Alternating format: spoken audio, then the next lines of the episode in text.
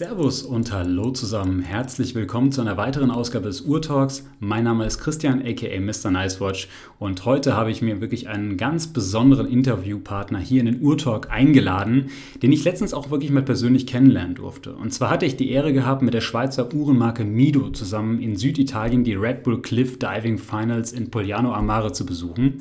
Und Mido ist der offizielle Performance-Partner dieser Veranstaltung. Es war ein wirklich erlebnisreiches Wochenende und ich hatte auch unglaublich viel Spaß und es war für mich auch die Chance, mal etwas mehr über die Marke Mido zu erfahren und ich persönlich bin auch der Meinung, dass es sich durchaus mal lohnt, sich mehr im Detail mit dieser Marke zu beschäftigen. Vor allem, da Mido auch in einem Preissegment positioniert ist, das sicherlich für viele von euch, äh, von, von euch Uhrenliebhabern da draußen, äh, durchaus interessant ist. Und aus diesem Grund habe ich mir den vermutlich besten Gesprächspartner eingeladen, den man finden kann, um über die Marke Mido zu reden.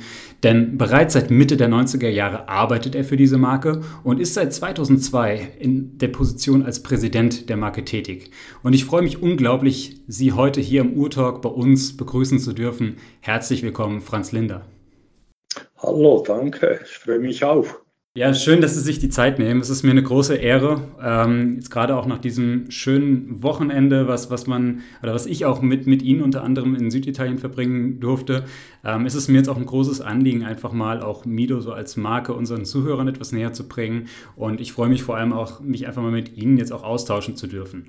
Und wir starten klassischerweise unseren Podcast immer mit dem Audio Risk Check. Das heißt, wir sprechen ein bisschen darüber, ähm, welche Uhr wir jetzt gerade am Handgelenk haben. Und da würde mich jetzt äh, zum Einstieg interessieren, was haben Sie denn jetzt heute am Handgelenk? Also ich trage das gleiche Modell wie ein Polignano, die, die, die neue Ocean Star 600 Chronometer, also unser absolutes Top-Modell in der Ocean Star Produktlinie. Was macht die Uhr für Sie so besonders? Die wurde ja dieses Jahr jetzt auch äh, vorgestellt, beziehungsweise auch im Rahmen dieses Events jetzt nochmal so offiziell auch eingeführt. Also was, was gefällt Ihnen besonders an der Uhr? Ja, grundsätzlich kann ich sagen, die Uhr, die vereint alle Superlative, die eine Taucheruhr eigentlich äh, vereinen kann. Also wir haben mal äh, 600 Meter Wasserdichtigkeit, verschraubte Krone selbstverständlich, Heliumvalve, dann beidseitig entspiegeltes Saphirglas, Taucherverlängerung, ein wunderschönes Zifferblatt mit starkem Superluminova-Anzeige und das Ganze ist bestückt mit unserem Kaliber 80, sprich bis zu 80 Stunden Gangre Gangreserve zusammen mit Siliziumspirale äh, COSC zertifiziert. Also es ist eine sehr, sehr schöne Uhr und ich habe sie tatsächlich gerade auch selbst am Handgelenk und ich muss auch sagen, ich bin von dieser Uhr wirklich ganz begeistert. Ich finde es Wahnsinn, dass man gerade auch bei Mido, auch im Hinblick zum Beispiel jetzt auf dieses Modell, unglaublich viel Uhr fürs Geld auch geboten bekommt. Und das finde ich wirklich auch bezeichnend. Wenn man sich mal überlegt, das ist wirklich ein, ein richtig, eine richtig ernstzunehmende Toolwatch. Äh, allein die, die, die Features, Sie haben es jetzt gerade eben auch schon mal aufgezählt, 600 Meter Wasserdichtigkeit, Chronometer-Zertifizierung, äh, Keramiklünette, ein wunderschönes, äh, so dunkelblaues äh, Degradé-Blatt oder Fumé-Blatt, was irgendwie so von, von schwarz bis in so, so ein helleres Blau auch verläuft. Also eine unglaublich tolle Uhr. Ähm, und das eigentlich zu einem sehr fairen Preis, wie ich finde. Ähm, da muss man sagen, das ist, das ist schon wirklich beachtlich. Und ähm, ich, ich habe sie jetzt wirklich schon mehrere Tage am Handgelenk gehabt und sie macht mir unglaublich viel Spaß. Und ich finde zum Beispiel auch ganz toll, dass es auch so eine Feinverstellung in der Schließe gibt. Ähm, ich finde, das ist, oder das ist ja eigentlich so eine Taucherverlängerung, aber es ist auch wirklich ganz praktisch, um das Band, wenn, wenn, wenn sich der Arm etwas vielleicht ausdehnt, auch nochmal ein bisschen, bisschen anzupassen. Ähm, Gerade jetzt im, in Italien hatte ich das äh, gehabt, ne? wenn man da irgendwie unterwegs war und hat ein bisschen geschwitzt, ist ein bisschen wärmer, dann ist der Arm etwas ausgedehnt ausgedehnt.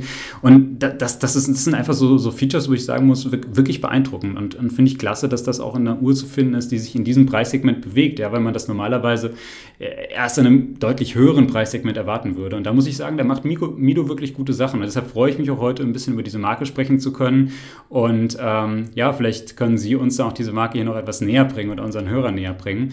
Ähm, aber bevor wir jetzt direkt auf Mido zu sprechen kommen, würde mich jetzt vor allem auch mal ein bisschen was über Sie und Ihre Historie interessieren. Und vielleicht auch da erstmal ganz zu Beginn die Frage, wie kamen Sie eigentlich zu dem Thema Uhren? Also natürlich in der Schweiz ist man mit Uhren konfrontiert, das ist äh, allseits bekannt. Und eigentlich der Grund, der Grund, wie ich zum Thema Uhren kam, war, äh, ich hatte eine neue berufliche Herausforderung gesucht in einem internationalen Umfeld.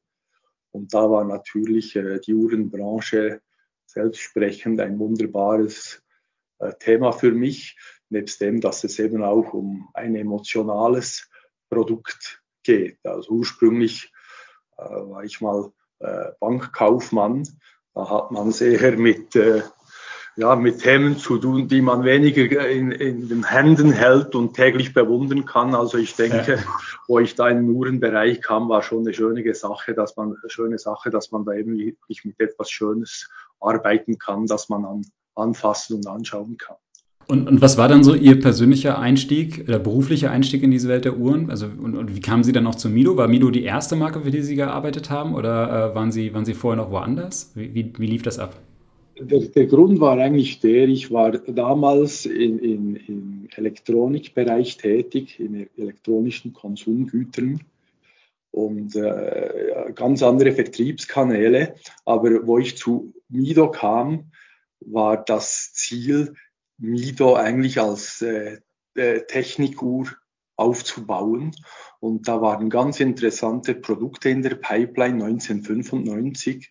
Die Bodyguard, eine Uhr mit äh, einer Sirene eingebaut, der World Timer, also noch heute eigentlich die beste Weltzeituhr von, von der, vom Handling her, die es gibt.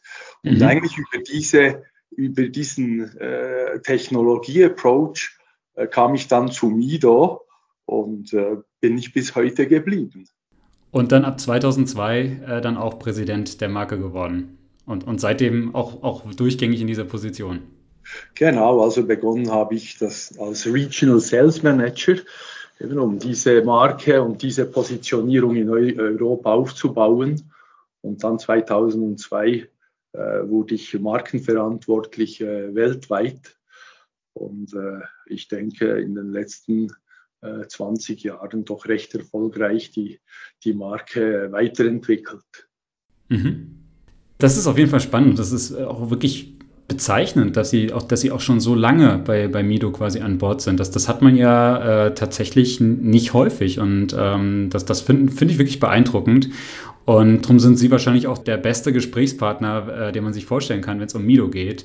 Und vielleicht können Sie und, und unseren Hörern vielleicht einfach mal einen kurzen Abriss darüber geben, ja, über die Geschichte von Mido. Also ähm, Mido blickt jetzt mittlerweile auf, auf, eine, auf, über 100 Jahre, meine ich, zurück. Und ähm, vielleicht, vielleicht haben Sie da mal so, können Sie uns mal so einen kleinen Einblick geben. Was, wo kommt Mido her? Wo kommt der Name her? Wie, wie kam es zu der Gründung? Und was waren vielleicht auch so die wesentlichen Meilensteine in der Geschichte von Mido? Ja, also die, die, die Marke wurde 1918, 1918 äh, äh, nach, nach offiziellem Kriegsende gegründet vom äh, Georg Scheren. Und in den Anfängen äh, waren die, die, die Leute bei Mido sehr kreativ. Also da haben wir fantastische Uhren aus den 20er, 30er Jahren. Und vielleicht da äh, eine Uhr, die immer wieder aufs Tapet kommt, äh, sind die Uhren in der Form von Autokühlern. Also Damals mhm. war die Idee, wenn einer einen Ford oder einen Hispano Suizo oder einen Buick hatte, den konnte nicht äh, irgendwo ins Restaurant oder in die Sitzung nehmen. Also wurden Uhren gebaut, die mit äh, den prägenden Autokühlen äh, bestückt waren. Und äh, mit Sicherheit die bekannteste Ausführung dieser Uhren ist die Bugatti-Uhr. Mhm. Davon äh, wurde ja, auch, ja. genau, gerade vor ein paar Wochen wurde da eine verkauft in einer Auktion, wirklich zu einem erstaunlichen Preis von äh, fast 300.000 Euro. Also mhm. doch äh, sehr gesuchte Sammlerstücke. Mhm. Und äh, ein ganz wichtiger Meilenstein in der Geschichte von Mido war mit Sicherheit 1934. Weil damals hat Mido das sogenannte Aquadura Kronendichtungssystem patentieren lassen.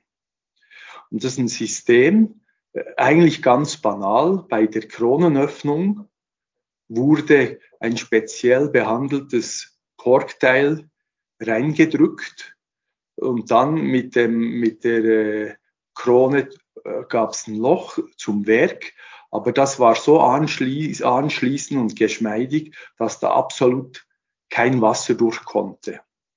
Mhm. Und, äh, mit diesem System, die Kronendichtung war damals eines der schwierigsten äh, Probleme, was Wasserdichtigkeit angeht, wurde Mido sehr schnell bekannt als wirklich absolut wasserdichte Uhr. Das muss man vielleicht einfach ein bisschen auch mal in dem zeitlichen Kontext jetzt auch sehen. Ähm, jetzt heutzutage sind wir gewohnt irgendwie, dass, dass jede Uhr oder die meisten Uhren auf irgendeine Art und Weise wasserdicht ist. Wir haben jetzt äh, Uhren, die auch 600 Meter wasserdicht sind zum Beispiel. Das geht natürlich auch noch viel, viel weiter. Und irgendwie, das ist heute ist das sowas, wo man sich da gar nicht mehr so viele Gedanken drüber macht. Ähm, aber äh, das war ja lange, lange Jahre, war das einfach eine äh, extreme Schwierigkeit, eine Uhr wirklich wasserdicht zu bekommen. Und ähm, gerade so ein System war damals eigentlich revolutionär, oder? Das war, das war, da war man wirklich eigentlich Vorreiter. Das war absolut revolutionär und ich meine, zu dieser Zeit gab es eigentlich, ich würde mal sagen, mit einer Ausnahme sonst keine Marke diese Wasserdichtigkeit, die Mido bieten konnte. Und mhm. dieses System wurde dann verbaut in die Multifort, also ein Kollektionsname, den es noch heute gibt. Und das war dann die erste Uhr damals, die, die, die vier Eigenschaften vereinte, das heißt automatisch, antimagnetisch, antimagnetisch, wasserdicht und schlagfest. Also eine absolut robuste Uhr. Und das war eigentlich auch äh, der Start wirklich zur internationalen Expansion. Und was auch interessant ist, äh, Mido traditionell äh, wurde dann sehr stark in all diesen Ländern mit feuchtem, heißen, äh, heißem Klima, Südostasien, äh, äh, Zentralamerika, Lateinamerika, also dort, wo eben die Wasserdichtigkeit ein Hauptproblem war, wurde Mido sehr stark und eine der führenden Marken schon damals. Ah, das ist spannend. Das heißt also, da hat man dann sehr schnell erkannt, okay, also das sind, das sind wirklich robuste Uhren, die da in der Schweiz gebaut werden. Die sind, die sind wasserdicht, die können diesem feuchten Klima gut widerstehen. Und deshalb waren die dann besonders in diesen Ländern, wo man eben solche Wetterbedingungen hatte, sehr gefragt, ja. Genau, und eben mit den Kriterien, okay. die Kriterien, mit die anderen Kriterien, die ich genannt hatte, machten die Uhr einfach extrem robust und widerstandsfähig. Und es ist heute interessant, wir haben in unseren Archiven noch Briefe, Dankesbriefe von Kunden, die uns da erzählten, was sie mit den Mido-Uhren alles erlebt haben. Eben auch zum Beispiel äh, äh, während äh, dem Zweiten Weltkrieg waren sie dann zwei Tage im Wasser, wurden gerettet und die Uhr lief immer noch. Oder irgendwie Uhr lag äh, zwei Wochen im Matsch. Und also ganz interessante Geschichten, die alles widerspiegeln eigentlich die, die Robustheit und Wasserdichtheit der Uhr. Mhm. Das, das finde ich immer so schön, ähm, auch gerade solche, solche Geschichten von früher, weil ich meine, man muss ja ganz ehrlich sagen, heute ist eine Uhr, jetzt wenn wir mal ganz ehrlich sind, ist das halt ein, ein, ein modisches Accessoire ähm, und die meisten der, der, Träger werden die Uhr wahrscheinlich auch gar nicht mehr so sehr jetzt nur rein, weil sie die Uhrzeit anzeigt, kaufen, sondern eben aus, aus anderen Gründen.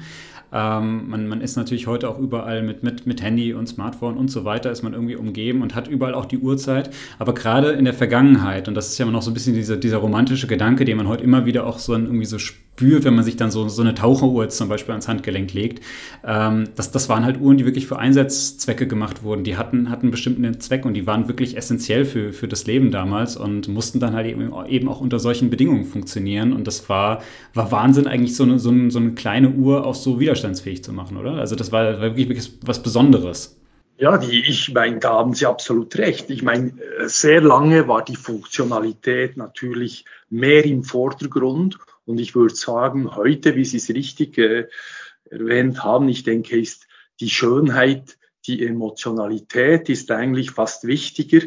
Äh, Zeit sehen kann man auch sonst, aber früher war das gerade umgekehrt und deshalb war eben die Technik, die mhm. Zuverlässigkeit war immer der Motor für Innovation, um die Uhren eben besser, genauer und widerstandsfähiger zu bauen. Mhm. Kurz. Und nach der Multifort, auch interessant, 1944 wurde dann schon die Ocean Star äh, lanciert. Die Uhr, die wirklich oder der, der Produkt, die Produktlinie, die wirklich für Wasserdichtigkeit per se steht, wo eben auch die heutige äh, Ocean Star 600 Chronometer, die wir vorhin erwähnt haben, die ich am Handgelenk trage, ist natürlich äh, zurückzuführen auf, auf diese Familie, die es seit 1944 gibt. Okay, das ist auch interessant. Das heißt also viele, Sie hatten eben auch die, die, die Multiford ja auch schon mal erwähnt, das heißt auch, auch eine Familie, die es äh, quasi von, von, aus den frühen Mido-Zeiten eigentlich bis heute hin gibt, jetzt die, die Ocean Star ähnlich. Das heißt, ähm, da hat man wirklich relativ früh schon gewisse Modellkollektionen herausgearbeitet, die eigentlich bis heute so fortgeführt wurden. Ja, die, ich würde sagen, die, die Linienpolitik der äh, Marke Mido, die hat schon sehr lange Bestand. Also wenn wir das weiterziehen, kommen wir ins Jahr 1959, wo sicher das Gründungsjahr einer anderen Icon von, von Mido ist, die Mido Commander. Auch das ein Produkt, äh, muss man sich vorstellen, seit 1959 wird das die Original Commander immer noch gleich verbaut. Also die Uhr hat die gleichen Maße, das gleiche Design, nur das Herz, das Werk, das wurde natürlich der Zeit angepasst, aber dass man ein Produkt im gleichen Design über so viele Jahrzehnte unverändert verkaufen kann und immer noch absolut schön ist, ich meine, das zeigt eigentlich, wie genial, genial diese, diese Uhr war, wenn man es nicht besser machen kann. Schon fantastisch. Mhm. Stimmt, Commander gibt es natürlich heute auch noch. Äh, also wer sich mal die, die heutigen Kollektionen anschaut, kommen wir sicherlich später auch nochmal drauf zu sprechen, was, was heute so alles im Sortiment ist. Aber ähm, auch da, die, diese, diese Reihe äh, gibt, es, gibt es nach wie vor. Also das ist, das ist wirklich beeindruckend. Ähm, also gerade diese, diese ja, Konsistenz oder die, diese Konstanz quasi in der, in der Produkt. Ähm, auch Entwicklung, ähm, das quasi rein so lange über, über diese vielen, vielen Jahrzehnte immer weitergeführt wurden findet man eigentlich auch gar nicht so häufig. Die, die, die vierte Hauptkollektion der Marke, auch die äh, äh, gibt es schon lange, die Baroncelli seit 1976. Also mhm. da sind schon alle vier Hauptkollektionen, gibt es sehr lange. Und die DNA dieser Kollektion wurden auch nie verändert. Also Multifort, die für Robustheit steht, ist auch heute noch so. Die Ocean Star, die Wasserdichtigkeit, Taucheruhren, dann die Commander mit ihrem eigenständigen äh, Design, eben mit integriertem Band, integrierter Krone, ganz ein spezieller Look, einfach absolut runde Uhr. Also eigentlich eine Uhr, wie wahrscheinlich, wenn Sie ein Kind fragen, wie eine Uhr ausschaut, würde das so designen. Und dann die Baroncelli, sehr klassisch, sehr elegant, oft sehr dünn. Also das sind diese vier Linien, die da einfach über Jahrzehnte gehegt und gepflegt werden und wurden. Mhm. Jetzt hatten Sie eben schon ein, ein wahrscheinlich auch relativ ne, oder eine eher schwierige Zeit angesprochen. 1976 hatten Sie gesagt, wurde die Baroncelli eingeführt. Ähm, das war ja dann auch so die Zeit, wo auch diese Quarzkrise ähm, begann, beziehungsweise so langsam dann auch in, im vollen Gange auch schon war. Wie, wie, wie war das damals für Mido? Wie, wie hat sich, wie, wie, ging Mido mit dieser, mit dieser Krise um und ähm, ja, wie, wie ging es damit weiter? Weil damals sind ja sehr, sehr viele Uhrenmarken auch dann wirklich mussten, mussten ihre Produktion stoppen oder, oder haben komplett umgeschwenkt und nur noch Quarzuhren hergestellt und haben ja viele sehr, sehr hart zu kämpfen gehabt. Wie, wie hatte sich das damals für Mido verhalten? Also was eigentlich interessant ist, äh, zum Beispiel 1977, wo eben schon in dieser relativ schwierigen Situation war, äh, war Mido immer noch ganz stark eben mit den automatischen Uhren unterwegs. Und 77 war Mido auch die Marke, die äh, am zweitmeisten COSC-zertifizierte Chronometer produziert hat. Das waren damals etwa 30.000 Stück. Mhm. Da war eigentlich nur noch Rolex, die mehr gemacht haben. Aber das heißt, Mido blieb zu dieser Zeit noch auf der Schiene der automatischen Uhren, ob schon Chronometer zertifizierte Uhren natürlich nur immer das, das eigentlich das Krönchen auf, auf dem Kuchen war. Der größte Teil war nicht zertifiziert, aber gibt dennoch einen Einblick, was damals noch gemacht wurde. Und dann äh, Anfang der 80er Jahre, wo es dann wirklich äh, schwierig wurde, äh, hat eigentlich die Marke Mido die Flucht nach vorne angetreten und Björn Borg als Botschafter verpflichtet. Also muss man sich vorstellen, eigentlich im äh, im schwierigsten Marktumfeld wurde da, hatten sie den Mut, da so einen, einen, den besten Tennisspieler dieser Zeit zu engagieren als Botschafter und da wirklich gegen die äh, schwierigen Marktbedingungen zu kämpfen.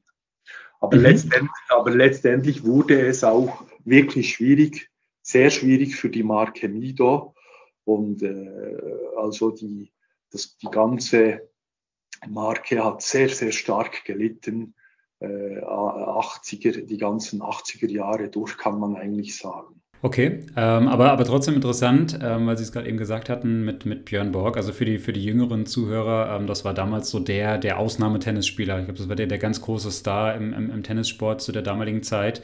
Und äh, dass man sich dann, dass man dann nochmal gesagt hat, okay, wir, wir sind jetzt mutig und wir gehen jetzt genau diesen Schritt und, und holen uns so einen Ambassador quasi dann auch an, an, an Bord, äh, der unsere Uhren bewirbt, ist eigentlich äh, wirklich interessant und äh, ist ja tatsächlich auch eine Maßnahme, wie man sie auch heute immer noch von sehr, sehr vielen Marken sieht. Und äh, spannend, also dass, dass man auch schon damals ich, so, so agiert ich hat. Ich würde so sagen, ich meine, damals war das wirklich außergewöhnlich und etwas Besonderes. Mhm. Äh, da muss man sagen, wir wissen es, äh, Markenbotschafter, sei es im Uhrenbereich oder auch in anderen Bereichen, ist viel, viel verbreiteter als damals. Also das war eigentlich schon äh, ein innovativer, mutiger Schritt äh, zu dieser Zeit. Mhm. Aber letztlich ähm, konnte man, konnte man die, diese ganz schwierige Zeit auch, auch trotzdem nicht, nicht dadurch ganz aufhalten. Ähm, und irgendwann mal dann in den, in den 80er Jahren ging es dann auch langsam los mit der Swatch Group, meine ich, oder? Oder wie, wie kam es dazu? Oder wie, wie ist das Ganze dann entstanden? Genau, also Mido war seit Anfang Bestandteil der Swatch Group, schon äh, äh Teil der Asuag und daneben in der Fusion äh, auch dann noch mit TIS Omega zur SMH damals.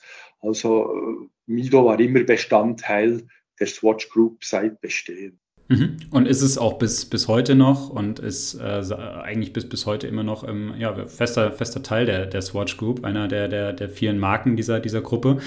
Wahrscheinlich war das, war das aber auch gut für Mido, um eigentlich dann aus dieser ganzen Krise auch wieder rauszukommen, oder? Also ich glaube auch gerade seit den 90ern ging es ja dann auch wieder steil bergauf mit Mido, wenn ich das so oft ja, die 90er, die 90er Jahre waren äh, nicht einfach und daneben war 1995 äh, das Ziel, die Marke, wie schon äh, eingangs äh, erwähnt, also als Hightech-Marke zu positionieren. Was, was, hat man dann da genau gemacht? Also das heißt, da wurden dann Uhren entwickelt mit besonderen Features. Eben die Bodyguard, die hat ein, ein Alarmsystem in der Uhr verbaut. Da haben sie dann auf zwei Drücker gleichzeitig drücken können und hatten ein, ein Sirene von über 100 Dezibel. Mhm. Oder die Worldtimer, das war eine Uhr, da konnten sie die, die gewünschte Stadt mit der äh, Lünette auf die 24, also 24 Zeitzonen einstellen und was sie auf 12 Uhr Position hatten, konnten sie mit der Krone aktivieren und dann hatten sie automatisch die Einstellung der Lokalzeit, also ein absolut geniales Produkt. Oder noch, dann noch verrückter kam es mit der äh, Midose Tool. Das war mhm. in der Tat eine Uhr, die hatte Taschenlampe, Kompass und zusätzlich eine Säge eingebaut. Das heißt, man konnte die Lünette abdrehen, an der Uhr verhaken, an der, an der äh, Lünette verhaken und, und so eine Säge betätigen. Also wir hatten damals, als wir das äh, lanciert hatten, Anrufe von Gefängnissen, was das jetzt auf sich hat, was da mal gemacht werden muss. Also ich meine, das ist wirklich ein absoluter Knaller, dieses Produkt. Aber mhm. nichtsdestotrotz war, war äh, Mido einfach vom geschichtlichen Hintergrund, auch von den Automatikuhren, wofür Mido stand, nicht eine Marke, wo diese Positionierung stand. Und dann Ende der 90er Jahre also wo dann eigentlich äh, ich äh, mich um die Marke gekümmert habe. Äh, ab 1998 ging es dann wirklich darum, die Marke wieder dorthin zu führen, wo sie unseren, unseres Erachtens auch hingehört, wirklich in, in, in den Automatikbereich, in zuverlässige Uhren mit, langle mit die lange Lebensdauer haben und ein, ein attraktives Preis-Leistungs- Verhältnis anbieten. Also das wurde dann wieder auf die alten Geleise geleitet und äh, mit dieser neuen alten Positionierung wurde dann auch, kam auch wieder der Erfolg zurück. Das ist ja eigentlich auch interessant. Also ähm, Mido, ich muss es einfach immer wieder auch so betonen, ich finde Mido ist schon in einem sehr, sehr interessanten und sehr attraktiven Preis, äh, Preissegment, einfach weil es auch ein Segment ist, was ähm, sicherlich für, für viele Leute auf gewisse Art und Weise noch erschwinglich ist. Natürlich, muss man ganz ehrlich sagen, so Uhren sind auf, also diese Uhren, über die wir reden, sind natürlich immer auf ihre Art und Weise auch Luxusprodukte, ganz klar. Aber ähm, es, ist, es ist trotzdem für, für die Leute ähm, erschwinglich und äh, man, man, man, man kann in diesem Preissegment sich, glaube ich, auch ganz gut bewegen. Und trotzdem kriegt man hier heute eigentlich nur oder ausschließlich mechanische Uhren. Und äh, man hat keine, keine Quarzuhren, sondern wirklich nur, nur Mechanik oder automatische Uhren. Das, das finde ich, schon, äh, find ich schon super, ehrlich gesagt. Also das finde ich gerade in der Marke in diesem Preissegment sehr, sehr, sehr stark, muss ich echt zugeben. Also es ist in der Tat so, dass wir auch äh, zwei Quarzlinien führen, und zwar wirklich in unseren alten angestammten Märkten.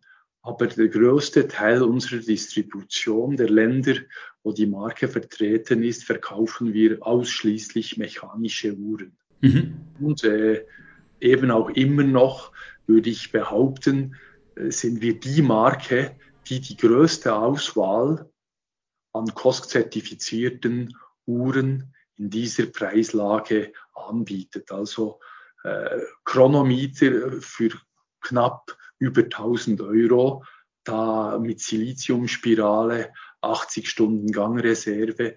Also das ist eigentlich schon, das spricht schon sehr äh, für unsere Produkte und seinesgleichen lässt sich suchen. Mhm.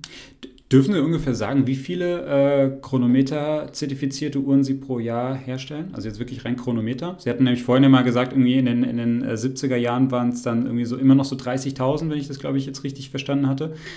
Wir haben, äh, bei uns ist das im Top-Segment an, angesiedelt. Und wie Sie wahrscheinlich wissen, werden ja die Chronometer-Statistiken seit einigen Jahren nicht mehr publiziert. Ich weiß. In den letzten Jahren, da war es eben, wo es noch publiziert war, da waren wir immer so an in etwa an vierter, vierter Stelle, der Hersteller mhm. mit etwa 50.000 Stück jährlich. Aber schon viel. Also das ist schon wirklich, wirklich, muss man sagen, ist echt ordentlich. Also es ist sehr, sehr, sehr viel. Meine, Mido, Mido ist natürlich schon eine Marke, die sehr große Mengen herstellt was natürlich eben auch hilft, solche Preise erzielen zu können, weil äh, die, die, die, die Quantitäten haben natürlich immer einen Einfluss auf den Verkaufspreis. Und dadurch, dass wir einer der größten Hersteller automatischer Uhren in der Schweiz sind, haben wir ja natürlich schon eine gute Ausgangslage. Definitiv.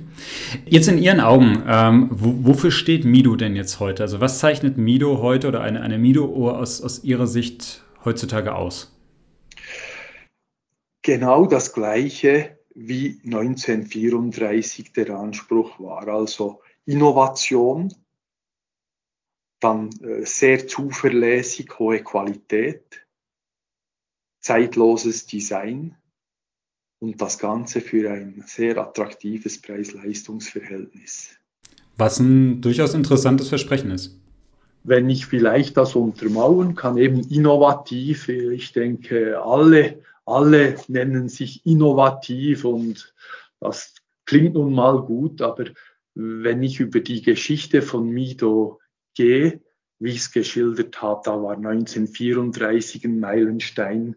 Wir hatten viele andere in der Vergangenheit, aber vielleicht eben in der kürzeren Geschichte, wo wir äh, vor paar Jahren eben mit dem Kaliber 80 kamen, die Gemeinschaftsentwicklung mit äh, ETA und äh, Nivarox und in der Gruppe und ein paar Schwestermarken. Wir waren die ersten in unserer Preislage, die Silizium äh, verbaut haben. Wir haben das Großdatum eingeführt. Also wir haben schon immer den Anspruch, äh, unsere Uhren qualitativ weiterzuentwickeln, sei das was Materialien oder Funktionalität oder Genauigkeit angeht und, und das mit dem Ziel, ohne Preise erhöhen zu müssen. Also besser fürs gleiche Geld. Und die anderen Sachen äh, ist klar lang äh, äh, zeitlos. Also für uns Zeitlosigkeit ist auch ein Anspruch. Was nützt einem eine tolle Qualität, wenn das Design nach zwei Jahren so ist, dass man es nicht mehr anschauen mag? Und äh, bei uns gibt es doch sehr viele Uhren, die äh, Jahrzehnte am gleichen Handgelenk oder von, von einem Handgelenk ans andere gehen. Aber äh, auch hier der Commander, das gute Beispiel. Äh, die Uhr wurde 1959 gemacht und ist heute noch äh, nach Jahrzehnten an vielen Handgelenken und dementsprechend hat die Uhr sogar an Wert zugelegt natürlich, weil mhm. äh, über Jahrzehnte Inflation müssen auch wir irgendwo übers Produkt äh, verrechnen. Und wenn ich da Märkte anschaue wie Mexiko, wo Mido sehr stark ist, also wer bei Mido vor 20 Jahren einen Commander gekauft hat, hat heute ein Produkt, das konnte mit Sicherheit zum dreifachen Preis verkaufen. Also das ist schon, Langlebigkeit ist schon auch eben ganz ein großen Anspruch, den wir an unsere Produkte haben. Und so schafft man letztlich ja auch wirklich Klassiker. Ich will jetzt nicht das, das immer so viel zitierte Ikonenwort äh, in den Mund nehmen. Das, das ist, ich finde, das wird ein bisschen in der Uhrenwelt so ein bisschen überstrapaziert, aber, aber wirklich Klassiker, die, die den Wiedererkennungswert haben, ähm, ja, muss man einfach so sagen. Also gerade wenn man sich so Sachen wie jetzt die Commander anschaut oder auch Ocean Star, ähm, das, das, sind, das sind ja schon Uhren, da, da, sieht man, wenn man sich so die ersten Modelle anschaut und so die, sich die heutigen anschaut, man, man erkennt, dass das, eine, dass es die gleiche Linie ist zumindest. Ja, und das ist ja, es, wirklich es gab auch, es geht auch, ich, ich meine, wir beweisen auch immer wieder mit unseren äh, Vintage-inspirierten Uhren oder Replikas, äh, zeigen wir auch immer wieder die, die Highlights der Vergangenheit. Auf, war zum Beispiel die Multifortatometer, die eben mit dem Zeiger das Datum an, an, anzeigt. Oder jetzt gerade aktuell die Ocean Star Decompression Timer, eine ganz mhm. tolle Ocean Star von 1961, die wir auf, auf, wieder aufgelegt haben. Also da ist schon viel Geschichte in der äh, Vergangenheit, aber wie Sie sagen, also die Kernmerkmale, die bleiben auch bei den, ich sag's mal, aktuellen Designs bestehen. Diese, diese Decompression-Timer, ähm, die, die ist, hat ja jetzt wirklich auch zuletzt für einiges an Wirbel gesorgt. Ich glaube, da gab es ja auch schon mal ähm, vorher, ich weiß nicht, letztes Jahr oder vor zwei Jahren schon mal eine, eine Variante und jetzt kommt aber eine neue wieder raus, auch limitiert, meine ich. Und ähm, die, die, unglaublich gut geworden. Und ich habe zu, tatsächlich zu dieser Uhr, auch gerade aus dieser ganzen Uhren-Community, äh, sehr, sehr viel Feedback gehört, äh, dass das Leute hoffen, eine zu bekommen. Die ist ja auch limitiert und äh, da, ich glaube, sehr, sehr, sehr viel positive Resonanz. Man muss natürlich dazu sagen, aktuell sind ja auch gerade so diese Vintage-Reissues auch, auch sehr beliebt oder diese alten Designs wieder neu auflegen. Das ist ja was, was gerade auch bei vielen auch Sammlern und Liebhabern sehr hoch im Kurs steht. Ähm, wie, wie, kam es dazu? Also wie, wie, treffen Sie da die Entscheidung, dass Sie sagen, okay, wir bringen dieses Modell heraus? Ist das dann, ähm, geschieht das, weil, weil vielleicht auch Kunden anfragen und sagen, könnt ihr mal wieder was in die Richtung machen? Oder, oder schauen Sie dann und, und sagen, okay, was, was haben wir denn in der Vergangenheit schon mal Spannendes gemacht? Oder wie kommt es dazu? Also wir haben natürlich, wie Sie sich vorstellen können, sehr viele alte Mido-Uhren bei uns im Archiv. Also das ist, äh, das, da ist ein Riesenfundus an Uhren, die wir wiederbeleben könnten, wenn wir möchten. Und äh, mhm. bei dieser Decompression Timer ist es in der Tat so, dass ich persönlich äh, während meinen Reisen immer wieder auf diese Uhr angesprochen wurde, auch von Sammlern, die sich sonst eigentlich mit in Preisbereichen äh, amüsieren, die um weites den von Mido übersteigen. Aber da wurde wirklich immer wieder gesagt, die ist so toll, könnt ihr da mal was machen? Und in diesem speziellen Fall dieser Decompression haben wir das eben gemacht. Ich meine, vielleicht äh, für die Zuhörer interessant, was da speziell ist, ist, die Uhr hat auf dem Zifferblatt eine Taucherskala, die, wo man ablesen kann, bei welcher Tauchtiefe, wie lange man unter Wasser bleiben muss, um eben das wieder anzupassen und äh, den, den Tauchrückgang oder wieder ans nach oben kommen äh, so macht, dass es nicht gesundheitsgefährdend ist. Und das ist sehr farbig. Deshalb hat die Uhr auch den Namen äh, Rainbow und äh, mhm. hat einfach ganz eine besondere Optik. Und wie Sie sagen, klar, Vintage ist sehr gefragt, aber diese Uhr, ich denke, der Riesenerfolg, den die Uhr in der Tat hat, verdankt sie seinem einmaligen Design, das wirklich, wirklich heraussticht. Definitiv, also das ist eine Uhr, die fällt schon auf. Also als ich dieses erste Mal gesehen habe, konnte ich das gar nicht so richtig zuordnen, was das ist. Also bevor ich verstanden hatte, dass es wirklich ähm, diese, diese Dekompressionszeiten ähm, quasi irgendwie so anzeigt. Also es sind ja verschiedene farbige Ringe, die ähm, da, da auf dem Zifferblatt verlaufen. Gelb, Grün, so ein, so ein Rot und so ein, so ein Blau, so ein bisschen Pastellfarben, also etwas so, so heller gehalten. Und ähm, im ersten Moment wirkt das ungewohnt, wenn man das so auch jetzt noch nicht kennt, das Design. Also mein klassische Taucheruhren-Designs kennt man ja äh, zu, zu, zu Lauf, da gibt es natürlich viele.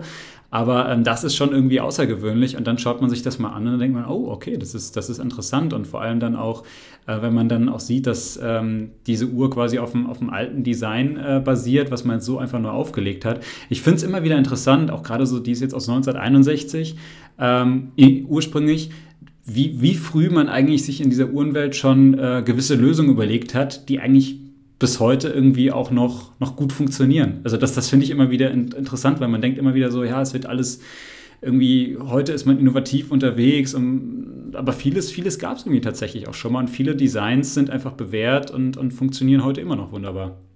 Ja, und was, äh, das ist so und was mich eigentlich freut, ist, dass man eben auch sieht, dass die, die diese Vintage-Uhren-Fans und Uhrensammler sich eben auch äh, für unsere Uhren interessieren. Ich meine, ich habe kürzlich gerade wieder einen Artikel gelesen, äh, wo stand, dass äh, eben auch eine Original 1961 der Compression Timer vor 20 Jahren von einem Kunden für 1000 Euro ersteigert wurde und jetzt gerade für 20.000 weiterging. Also man sieht schon, dass da eben Wahnsinn. auch in, in erschwinglichen Marken, sage ich mal, das Interesse an Besonderheiten und, und Highlights doch sehr groß auch vorhanden ist. Also das zeigt schon, dass Mido da eine Community hat von Fans, die sich sehr für unsere Geschichte interessieren. Das ist schön, das ist, das ist ein sehr, sehr schönes Zeichen. Ähm, also gerade wenn es dann halt wirklich diese Sammler gibt, die, die sagen, die vielleicht auch, wie Sie es eben auch erzählt hatten, auch deutlich teure Uhren auch, auch sammeln, aber dann halt eben sich auch, auch jetzt zum Beispiel so eine Mido Decompression Timer in, in die Sammlung holen, weil sie sagen, das ist für mich so ein, so ein Modell, das begeistert mich, das ist, das ist ein, ein tolles Design und das, das finde ich heute immer noch spannend. Also das ist, das ist ein sehr, sehr schönes Zeichen, ja. Haben Sie viel... Noch, noch schöner finde ich es persönlich, wenn wenn die Uhren dann eben auch auf dem Handgelenk sind, weil letztendlich Sammeln ist toll, aber ich denke, wir, wir, bauen, wir bauen Emotionen und die kommen eigentlich im, im Alltag am Handgelenk, kann man es hm. genießen. Und ich hoffe immer, wenn, wenn wir solche Sachen machen, dass diese Uhren nichtsdestotrotz auch eben getragen werden, weil da das macht einfach Spaß. Das, das finde ich auch. Also da sprechen Sie mir ehrlich gesagt aus dem Herzen. Äh, ich finde es immer sehr, sehr schade, ähm, gerade auch so in den letzten Jahren, dieses kriegt man halt zunehmend dieses Thema natürlich mit, dass ähm, es gibt sicherlich viele Leute, die Uhren sammeln, aber viele sammeln es halt einfach auch dann irgendwie fürs, fürs Schließfach oder einfach wirklich nur um die Uhr zu Hause im, hinter, hinter Glas oder wo auch immer irgendwie auszustellen oder einfach nur für sich zu genießen. Und ich, ich finde gerade irgendwie so eine, die Uhr am Handgelenk, das ist, das ist mal ein ganz anderer Charme. Und ich finde, diese Uhren gehören getragen und ähm, gibt sicherlich Uhren, die, die sind vielleicht nicht wirklich dafür gemacht, dass man sie wirklich trägt, äh, aber, aber die, die meisten Uhren sind eben doch dafür gemacht und ich, ich finde es immer schade, wenn Uhren einfach... Uhren sind fürs Tragen gemacht. Definitiv, also, definitiv, sind, ja. Nochmals, das sind robuste, zuverlässige Zeitanzeiger, die, die auch etwas aushalten. Richtig, und de deshalb sollen sie auch getragen werden. Also ich genau. finde, das ist auch richtig. Das ist, ist vollkommen richtig, ja. Ähm, Sie hatten jetzt auch schon, schon relativ viel so über Märkte gesprochen und äh, jetzt gerade eben auch über Sammler. Wer, wer ist denn so der typische Mido-Kunde? Gibt es den überhaupt? Und, und, und wenn ja, wie sieht der aus? Oder, oder sind das verschiedene Zielgruppen? Können Sie uns da ein bisschen reinholen? Ich würde es mal unterscheiden in, in Märkte, wo, wo Mido eine Führungsposition hat. Da ist Mido einfach so stark, so bekannt und so prestigebehaftet, dass wir einfach ein, ein Wahnsinnsgeschäft machen. Also wenn ich schaue, ich habe vorhin von Mexiko gesprochen, da haben wir einen Marktanteil, der ist sowas von gewaltig, einfach weil die, die Leute wissen über Generationen, was Mido ausmacht. Die Marke ist bekannt für ihre Qualität, für ihre Zuverlässigkeit. Dann haben wir natürlich auch Märkte, wo der Bekanntheitsgrad weniger stark ist oder steigerungsfähig mit Sicherheit. Und da sind eigentlich unsere Kunden schon eher uhrenaffine Leute und die möchten sich auch was Gutes tun, eine tolle Schweizer Uhr kaufen mit Geschichte, mit Charakter, aber äh, sind eigentlich nicht gewillt, da äh, irgendwelche hohen Summen auszugeben, also eher ein Understatement. Und das sind in der Regel Leute so ab 25 Jahren bis äh, natürlich nach oben kein Limit gesetzt, äh, verkaufen wir da Uhren an, an, an Leute, die einfach eine Schweizer Uhr zu einem attraktiven Preis kaufen möchten. Und interessant vielleicht in Märkten wie China, dort sind unsere Kunden deutlich jünger. Also das ist, äh, dort ist dann Mido wirklich ich würde fast sagen, eine Einsteigermarke, weil äh, die Chinesen äh, wirklich verrückt nach automatischen Uhren sind und mit der Preisgestaltung von Mido wir natürlich da Preislagen bieten, wo dann schon äh, sehr junge Kunden äh, sich so eine äh, gönnen, um ans Handgelenk zu legen. Haben Sie oder nehmen Sie wahr, dass die, dass die Kunden jünger werden? Äh, also der, der, der Kunde, ich meine, Sie sind jetzt schon sehr, sehr lange im, im, Geschäft. Sie können das ja auch sicherlich vergleichen, wie der Markt heute aussieht und vielleicht auch 2002 zum Beispiel, als Sie, als Sie Ihr Amt angetreten haben. Hat sich da was geändert? Sind die Kunden jünger? Sind die Kunden anders? Ähm, sind die Erwartungen der Zielgruppe anders? Also mit ganz großer äh, Sicherheit ist in den meisten Ländern das Thema Automatik wieder sehr hoch im Kurs. Also mhm. man muss sich vorstellen, wenn Sie sich die EFASH-Zahlen anschauen von, von, vom Jahr 2000, da war der Automatikanteil viel geringer. Und heute ist schon so, dass viele Kunden, auch eben jüngere Kunden, schon sehr bewusst sich eine automatische oder eine mechanische Uhr kaufen möchten. Und, und das ist der große Unterschied. Also das Verhältnis insgesamt vom Uhrenmarkt zwischen Quarz und Automatik hat sich sehr stark verschoben und ist eben heute schon bei jungen Kunden wirklich auch junge Kunden, die sich für Uhren interessieren, werden sehr schnell auf, auf äh, Automatik gehen. Ja, gerade das, das finde ich immer so spannend. Also wir haben jetzt auch hier im Podcast äh, tatsächlich auch viele junge Zuhörer, also viele Zuhörer, die auch teilweise sogar unter 18 sind oder so um 18 bis 20 sind. Ähm, ich mache den Podcast auch, auch noch mit zwei, zwei, zwei Freunden von mir und ähm, sind auch beide relativ jung. Der eine ist Anfang 20, der andere ist jetzt 19. Und ähm, was ich auch ganz, ganz oft so als, als Feedback auch von Hörern von uns bekomme, ist so das Ding, äh, was, was für mich immer noch komplett unvorstellbar ist. Die sagen dann so, ich bin jetzt 18 und äh, anstatt dass ich mir jetzt zum Beispiel ein Auto oder sowas kaufen möchte, habe ich jetzt Geld gespart oder habe vielleicht auch über Jahre durch die Eltern und Großeltern, die immer mal wieder was für mich zur Seite gelegt haben, jetzt ein bisschen Geld zusammen und möchte mir davon jetzt so meine, meine erste richtige Uhr kaufen. Und da denke ich immer wieder zurück, also ich bin jetzt äh, Anfang 30, äh, damals vor so ja, 13, 14 Jahren, als ich so 18 war, das war für mich, ich hatte gar nicht über Uhren nachgedacht, das war überhaupt gar kein Thema für mich. Ich habe immer eine Uhr getragen, das war für mich nichts, was mich groß bewegt hat. Und das war klar für mich jetzt, ich bin 18, ich brauche jetzt ein Auto. Und ähm, das Auto, das habe ich nach einem Dreivierteljahr damals äh, in, in, die Leitplanke gesetzt bei Glatteis. Also das, das, hat nicht lange überlebt, ja. Aber wenn ich mir damals eine Uhr gekauft hätte, die würde ich wahrscheinlich heute immer noch haben. Und ähm, die, die hätte wahrscheinlich die Zeit sehr, sehr gut überdauert. Und ich hätte in der Zwischenzeit sehr viele Erlebnisse und Erfahrungen mit dieser Uhr äh, gesammelt, die ich dann mit dieser Uhr verbinden würde. Und deshalb freut mich das immer, das zu sehen. Und ich finde das schön, dass sich gerade so viele jüngere Leute auch wirklich mit, mit diesem Thema Uhren beschäftigen und dieses Hobby auch weitertragen und ähm, ja, dann eben den Einstieg suchen und sich dann halt eben auch eine gute Schweizer automatische Uhr halt äh, holen. Also ich finde das toll. Also ich hatte gerade gestern Abend so ein Erlebnis. Äh, mein, mein Sohn, der ist 21, hat einen Studienkollege zu Besuch und dann schaue ich auf dem sein Handgelenk und was hatte der an? Eine automatische Zetina. Und mhm. zwar eine, die hat er gekauft Secondhand. Dann hat er sich NATO an, äh, dran gemacht. Also sah absolut toll aus. Und dann habe ich ihn gefragt, wieso er die Uhr gekauft hat. Und dann hat er gesagt, ja, einfach, ich liebe automatische Uhren. Mein Budget ist im Moment etwas angespannt. Und mhm. da hat er sich, weiß ich, für, für ein paar hundert Schweizer Franken eine wirklich äh, toll äh, aussehende Secondhand-Uhr gekauft, die aufs, noch mit diesem NATO-Band ver, verbunden. Also das fand ich wirklich toll und eben 21 und schon begeistert für automatische Uhren. Äh, das ist immer schön zu sehen, dass es eben junge, junge interessierte Kreise gibt, die sich für das interessieren. Auf jeden Fall. Also das, das, ist, das ist wirklich schön und also mir, mir fällt das extrem auf und ähm, ich habe das Gefühl zumindest, dass so das Interesse gerade in diesen Zielgruppen mehr wird. Weiß nicht, vielleicht ist es auch nur mein Gefühl, aber ähm, es ist zumindest so mein Eindruck. Auch als ich angefangen hatte, mich mit dem Hobby damals zu beschäftigen, da war ich so, auch wenn ich mich so umgeschaut habe, links und rechts der Einzige, der sich dafür irgendwie begeistert hat und auch gerade so in meiner Altersgruppe. Und äh, mittlerweile ähm, kenne ich halt unglaublich viele, auch, auch wirklich sehr junge Leute, auch teilweise unter 18, die noch Schüler sind und dann irgendwie auf dem Schulhof sich dann bei, auf, auf YouTube irgendwelche Videos zu Uhren anschauen. Also ich finde das, äh, finde das cool. Also mir gefällt das, muss ich sagen. Wir sind auch froh drum. Das glaube ich, ja.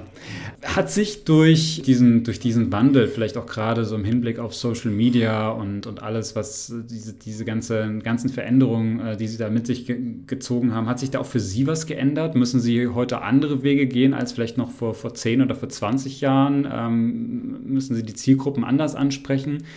Wie, wie kann ich mir das vorstellen? Ja, also mit Sicherheit, was sich massivst verändert hat, ist die Kommunikation. Also früher war das relativ einfach. Da war einerseits die klassische Werbung, wo man die Zeitschriften oder Zeitungen gebucht hat, Autor gebucht hat und dann ein bisschen Trade-Marketing-Aktivitäten oder Sponsoring-Aktivitäten hatte. Und heute ist das sehr, sehr komplex. Also das ganze Steuern äh, speziell vom digitalen Marketing ist natürlich viel, viel aufwendiger und viel komplizierter als früher und benötigt auch viel mehr äh, Ressourcen. Also wenn ich schaue, die Marketingabteilung bei Mido, speziell, speziell im digitalen Bereich, das ist schon da, wo wir am, am meisten Zuwachs an, an Mitarbeitern haben weil dann eben doch da so viel Bedarf ist, äh, auch auf, auf, all den Kanälen irgendwie aktiv zu sein und mit den. Ja, sehr, sehr, sehr komplex ist äh, mhm. natürlich auch, man kann es auch äh, besser nachverfolgen, analysieren, aber es ist, äh, ja, es ist, es ist, ich würde mal sagen, es, es, es ist sehr herausfordernd, dass man da eben äh, wirklich die Zielgruppe möglichst äh, erreichen kann. Um, um das Interesse auch eben an der Marke zu, zu beleben, zu, zu aufrecht damit das einfach präsent bleibt. Ist ganz anders als vor, vor 10, 15 Jahren. Mhm. Ja, das kann ich mir vorstellen. Also ich glaube, das ist auch deshalb gerade auch sehr, sehr spannend, das mal aus, aus Ihrer Warte zu sehen, weil Sie einfach schon, schon so lange natürlich auch für diese Marke äh, arbeiten und dann auch diese ganzen, diesen Wandel eigentlich auch, auch sehr stark mitbekommen haben und auch direkt dann noch begleitet haben. Also das, das, ist, das ist, schon, das ist schon, schon, schon sehr interessant. Gerade wenn man 20 Jahre zurückdenkt, damals war die Welt tatsächlich noch eine ganz andere. Also gerade auch was dieses ganze Thema Digitalisierung und, und, und Internet und Social Media anbelangt. Das, das, das steckt ja damals wirklich noch in den Kinderschuhen und äh, heute ist es nicht mehr wegzudenken. Also Digital Diffusion vor 20 Jahren, diesen Begriff gab es noch gar nicht. Ja. ja, eben, eben, ja. Also das, das ist schon, das ist schon Wahnsinn, ja, das einfach mal so, so dann wirklich auch direkt miterlebt zu haben. Ich möchte nochmal auf einen Punkt zu sprechen kommen, jetzt wirklich eher aus der, der kürzeren Vergangenheit. Ähm, jetzt Jetzt sind wir, ja, Corona, wir haben alle gar nicht mehr so viel Lust drüber zu reden, aber trotzdem ist es jetzt so ein Thema, was uns irgendwie schon seit anderthalb Jahren oder bald zwei Jahren sogar beschäftigt. Ähm, man hat das Gefühl, im Moment ist es so, es ist, flaut so ein bisschen ab, es ist natürlich immer noch ein Thema, aber es hat sich auch vieles mehr normalisiert. Wir konnten jetzt letztens zum Beispiel mal wieder auf, auf, so ein Event Präsenz äh, vor, vor Ort sein und, und nicht nur das alles irgendwie digital erleben. Wie haben Sie die Corona-Zeit erlebt und hatte das irgendwelche Auswirkungen auf Mido? Also hat sich da irgendwas verändert? Also gerade auch so irgendwie Zielgruppen, Märkte, keine Ahnung, muss, müssen, machen Sie heute Dinge anders als vor dieser Corona-Krise? Ja, mit, mit Sicherheit. Ich meine, diese Corona-Krise hat extrem viel bewirkt. Ich meine, anfangs wo niemand wirklich wusste, wohin die Reise geht, wie lange das dauert etc., war natürlich mal äh, als erstes abzuklären, wo müssen wir Schnellmaßnahmen ergreifen, was lassen wir laufen, weil damit wir wieder voll parat sind, wenn es losgeht. Also da gibt es dann sehr schnell sehr wichtige Entscheidungen zu fällen. Und dann äh, hat man einfach gesehen, äh, nach dem ersten Lockdown, die, die Märkte, die Geschäfte gingen wieder auf und da war Nachholbedarf und da war äh, wirklich äh, ging es relativ ruckzuck wieder los und sehr schnell. Dann kamen die äh, Lockdowns wieder. Ich meine, wir arbeiten international, da waren immer irgendwelche Länder mhm. betroffen. Mhm.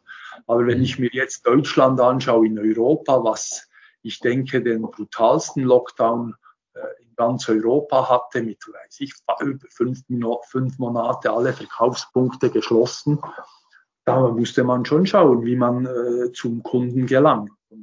Das hat sicher auch ganz stark das Kundenverhalten verändert. Logischerweise sind dann Leute auf andere Vertriebskanäle ausgewichen und die wurden natürlich auch äh, unterstützt von uns als Marke und sehr viel lief über E-Commerce und äh, das ist offensichtlich, dass das natürlich diesen Bereich, sei es für Uhren oder auch andere, alle anderen Produktkategorien beschleunigt hat und heute äh, Uhren für 1000 Euro auf, auf Internet E-Commerce gekauft äh, werden von Leuten, die das mit Sicherheit äh, nie gemacht hätten ohne Corona.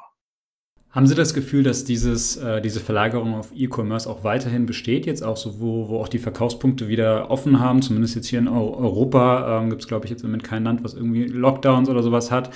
Merkt man immer noch, dass das irgendwie die, die ähm, Bereitschaft für, für den, den Kauf einer Uhr übers Internet höher ist als, als vor Corona? Oder hat sich das wieder so ein bisschen zurückverlagert auf die stationären äh, Händler?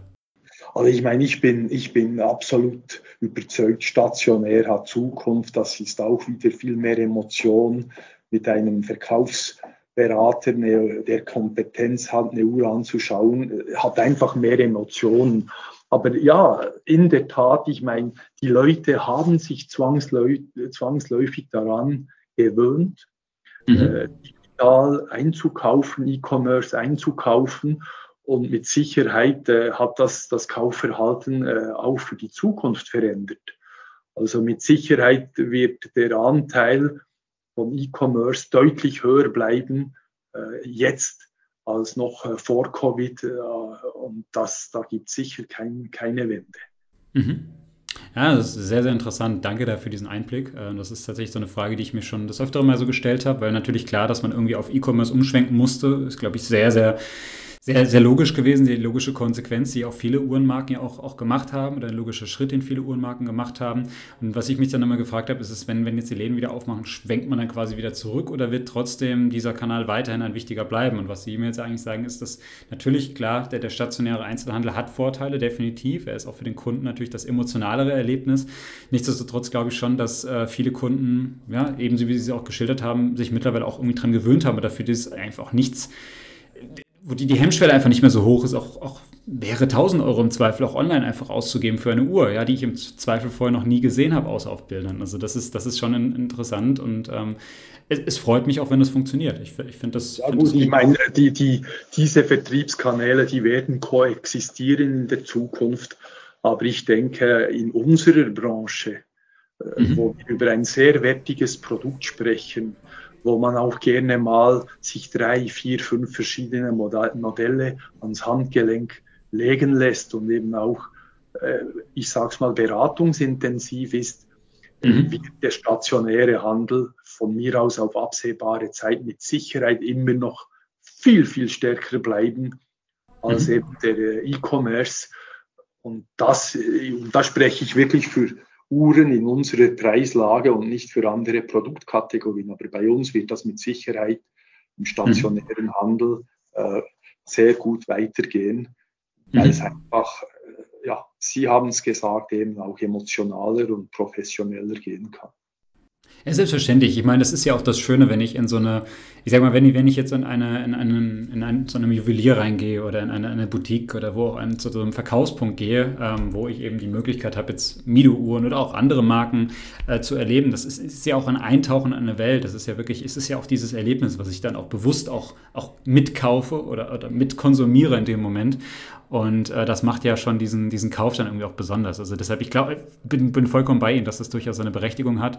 Ähm, ich finde es aber andererseits auch gut, wenn man dem Kunden die Alternative lässt und da auch gut aufgestellt ist und sagt, wir können genauso können die Uhr auch Samstagnachmittags oder Sonntagmittags, ja, wenn die Geschäfte zu haben, von, bequem von der Couch zu Hause aus bestellen und in den nächsten Tagen ist sie dann bei Ihnen zu Hause. Also auch das finde ich gut, dass das, äh, dass das geht, ja, und dass dieser Weg mittlerweile so geebnet ist. Ja, das, ich denke, der Kunde erwartet das eben, dass heute, dass er das auch so bestellen kann und das muss man ihm möglichst qualitativ anbieten, auch wenn mhm. eben die Qualität äh, von einem persönlichen Gespräch, ich denke, äh, unschlagbar ist. Ja, definitiv. Herr Linder, ich, ähm, wir, wir, kommen so langsam zum Ende des Interviews. Äh, was mich jetzt abschließend tatsächlich noch interessieren würde, ist, äh, was, was können wir denn jetzt in der Zukunft von der Marke Mido erwarten? Ich, wir haben viel über die Vergangenheit gesprochen. Wir haben darüber gesprochen, dass wir eigentlich unsere Hauptlinien seit Jahrzehnten pflegen.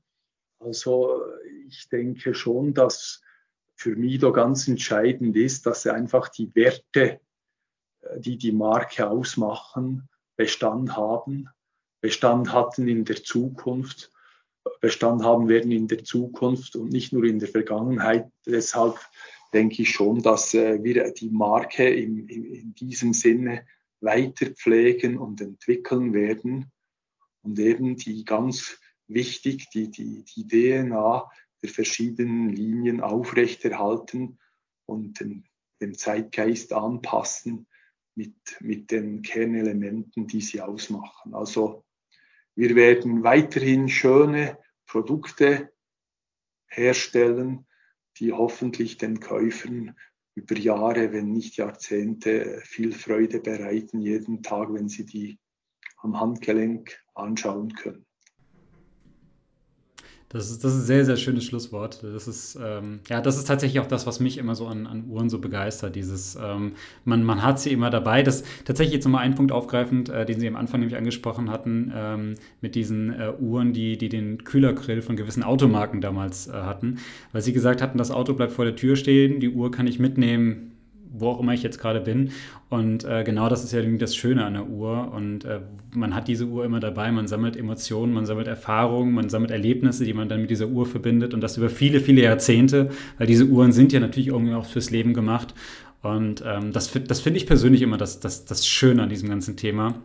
Und wenn ich mich dann so, wenn ich gewisse Uhren dann anlege und dann drauf schaue und dann denke, ah, mit der war ich vor, vor vier, fünf Jahren dort und dort im Urlaub zum Beispiel gewesen und mit der Uhr habe ich dieses und der jenes gemacht.